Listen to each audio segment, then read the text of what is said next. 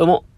こんにちは、こんばんは。喫茶店ラジオ店主のすみへいです。8月の4日木曜日、時刻は20時35分。駐車場で収録しております。えー、明日はいよいよ、親知らずを抜く日でございます。えー、本来は仕事の日なんですが、えー、1日有給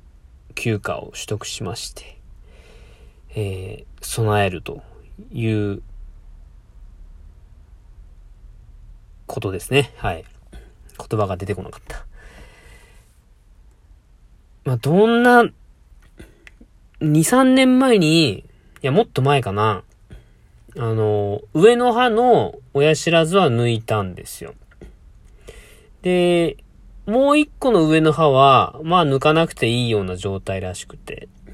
で、抜かないといけないのは、下の歯の、まあ、奥歯なんですよね。前も多分話したと思うんですが、今あるお、え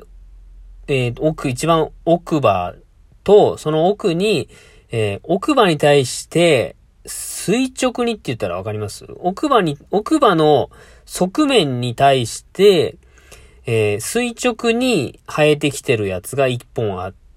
あるのと、まあ、あとは斜めに生えてきてるのがあるんですよ。だからま、その奥歯と親知らずの間に谷ができてる状態なんで、そこは歯ブラシが入らないんで、まあ、虫歯の可能性があるっていうことなんですよね。親知らずがぐいぐいとこう生えてきて、あのー、痛いっていう感覚はないんですけど、そこがまあリスクですねっていうことで、まあ早めに抜きましょうと言われ、早2年、2年も3、2年弱、2年、3年弱経ちましたかね。はい、いよいよ、いよいよその日がやってくるわけなんですけども、心の準備ができないですね。すっぽり抜けるわけないんですよ。難易度的には、明日抜くやつは、まあ、斜めに生えてきてるし、あの、下の歯なので、すっぽり抜ける可能性は低いんで、まあ、おそらく、えー、歯茎を切って、で、抜くんですが、その抜くときに、スポって抜ければ、まあ、最小限になるんですが、まあ、きっと抜けないんで、えー、まあ、割りながら取りますっていう話をしてたし、僕は、あの、8月に、親知らずを2本抜く予定なんですよ。まあ、1回まとめて抜くやり方もあるらしいんですが、まあ、その場合は、なんか、泊まり1泊2日の、こう、入院することになります、みたいなことを言ってて、まあ、一般的にはこう、1本ずつ抜きますね、って言って、って言われたんですよ。で、えー、2週間空けて、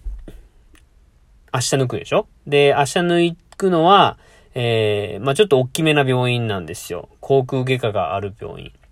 で、そこで抜いて、そこはいつも行ってるかかりつけの歯医者さんからの紹介状で行ってるんですけども、翌日は、えー、経過観察とか様子見で一回、まあ歯医者に行かないといけないらしいんですよ。だから、明日はお休みなんですが、明後日は、まあその時間だけちょっと会社を抜けるっていうことになってます。で、えー、で、その一週間後に、あ、じゃあ、え抜いて、えー、ぬ、縫うんですね。で、一週間後にその糸を抜くんですけども、その糸を抜く日もお休みを取らないといけないんで、えー、計3日ですよ。1本につき3日何かしら会社を休まないといけなくなっちゃうと。だから、2本抜くんで、6日、一月の間6日休みを取るってなると、ちょっとこれはやばいなということで、社長に相談したら、まあ最低限、この日は休みたい、休ませてほしいっていうところ2日だけ言って、それはもう抜く日ですね。抜く日だけ有給休暇取らせてもらくださいって言って、で、えー、まあ、抜いたり、えー、糸を抜いたり、えー、かかりつけの歯医者さんに、え、経過を見てもらうのには、あの、会社を、まあ、1、2時間抜けて見てもらうと。まあ、それで、ちょっと、いいですよっていうこと言われたんですよ。だから8月はもう、どうなんでしょうね。抜いた後、食べられないでしょうし、痛いでしょうし、今、僕がこうやってあの話せてるのも、明日以降話せなくなるかもしれない。話すと痛いから。ね口の中って基本的に、こう、潤ってる状態なんで、血は固まるのか。うん。で、唾はずっと出はじ、出続けてますし、その唾が染みるのかもしれんし、もう、もうです。もう、やばいですよ。もう僕の気持ちはもうざわざわしてます。うん。明日私あの3時に抜くんですよね。3時に一応予約を入れてまして、まあ、30分前ぐらいには来てって言ってたかな。まあ早めに来てください。受付があるんでって言われてるんで、まあ2時ぐらいにはスタンバイしておこうかと思うんですが、それまでですね、私のこの無害な状態でいられる私は、その時間までが、あの、自由、自由というか、あの、痛みもなく、何の影響もなく過ごせる時間帯なので、もう、ね、やれること、やれることっていうか、ね、多分手術した後は運動とか、あの、お風呂に入ること、シャワーは多分いいんですけど、お風呂に入ったりとか、血流が良くなることは多分しちゃダメなんですよ。血が出てくるから。だから夜のウォーキングも多分明日はできないので、あの、朝やろうと思っております。はい。いやー、あのー、SNS でちょっと繋がってる方がですね、親知らずを抜いたっていう話を抜いて、えー、1ヶ月かな ?2 ヶ月かな？まあ、経過をノートに書いてくれてたんですよ。で、僕はまだ抜いてないんで、そのノートを見ながら、あの、ああ、そういうことがあるのかと。親知らずを抜くと、まあ固形物が食べられないっていうのは、まあ分かってたんで、まあウイダー、ウイダー、あ、ウイダー買っとかないかな。ウイダーインゼリー買っとかないかな。で、ウイダーで多分過ごすことになるんだろうなと思ってたんですけど、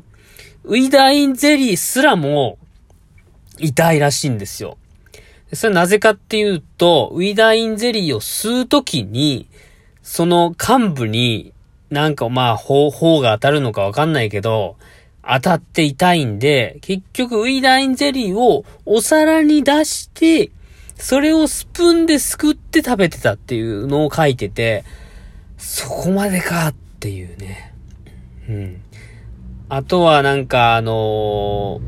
親知らず抜いた後に、こう固まるために血が出てくるんですけど、その血が固まらなくて、なんかそこにクレーターみたいなのができるみたいな。血が出なくて。血、血を固めるのって赤血球でしたっけ？ヘモグロビンでしたっけ？なんか、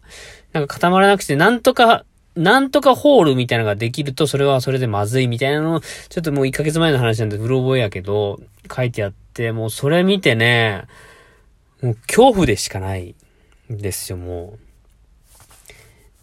いや、マジでこう、健康というか、何もない状態で喋れてる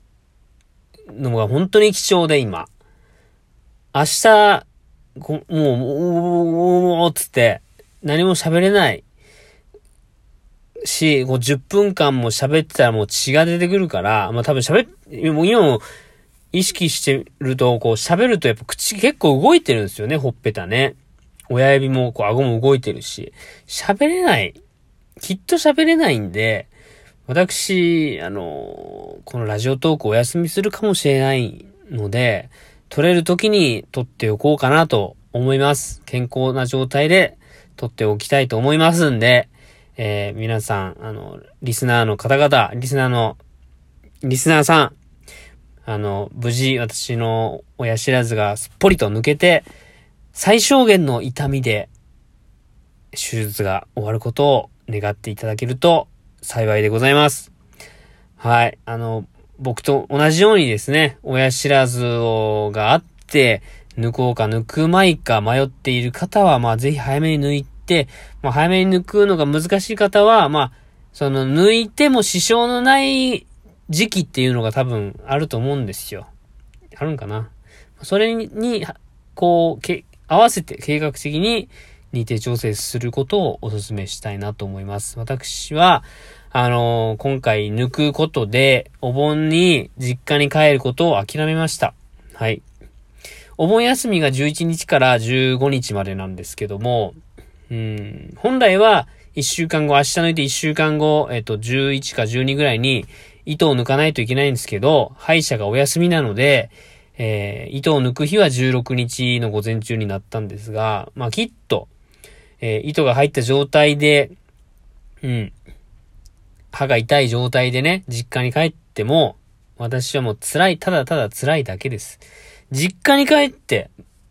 楽し、何が楽しいかって飯じゃないですか。飯が食えないくて帰る意味ってあるかっていうことで、私、お盆を四日市で過ごすことにしました。はい。まあ、本当に、本当に、本当にそわそわドキドキ、どうなるんだっていうね、恐怖、怖い。あああちょっと怖い まあ、なんとか、自分の口の中で工事現場がね、できるらしいんでね。工事現場が、僕、小さな工事現場が口の中に広がるらしいんで、はい。ドドドドドとね、麻酔がかかってるけど振動は伝わってくるみたいな。いやー、怖いね。あの、本当に無事を祈っていただけると嬉しいです。はい、以上です。今からウォーキング、えー、家帰って、着替えて、ウォーキングしたいと思います。では、また次回お会いしましょう。話せるうちに会いましょう。また。では、最後までお聴きいただきましてありがとうございます。喫茶店ラジオ店主のすみえでした。バイバイ。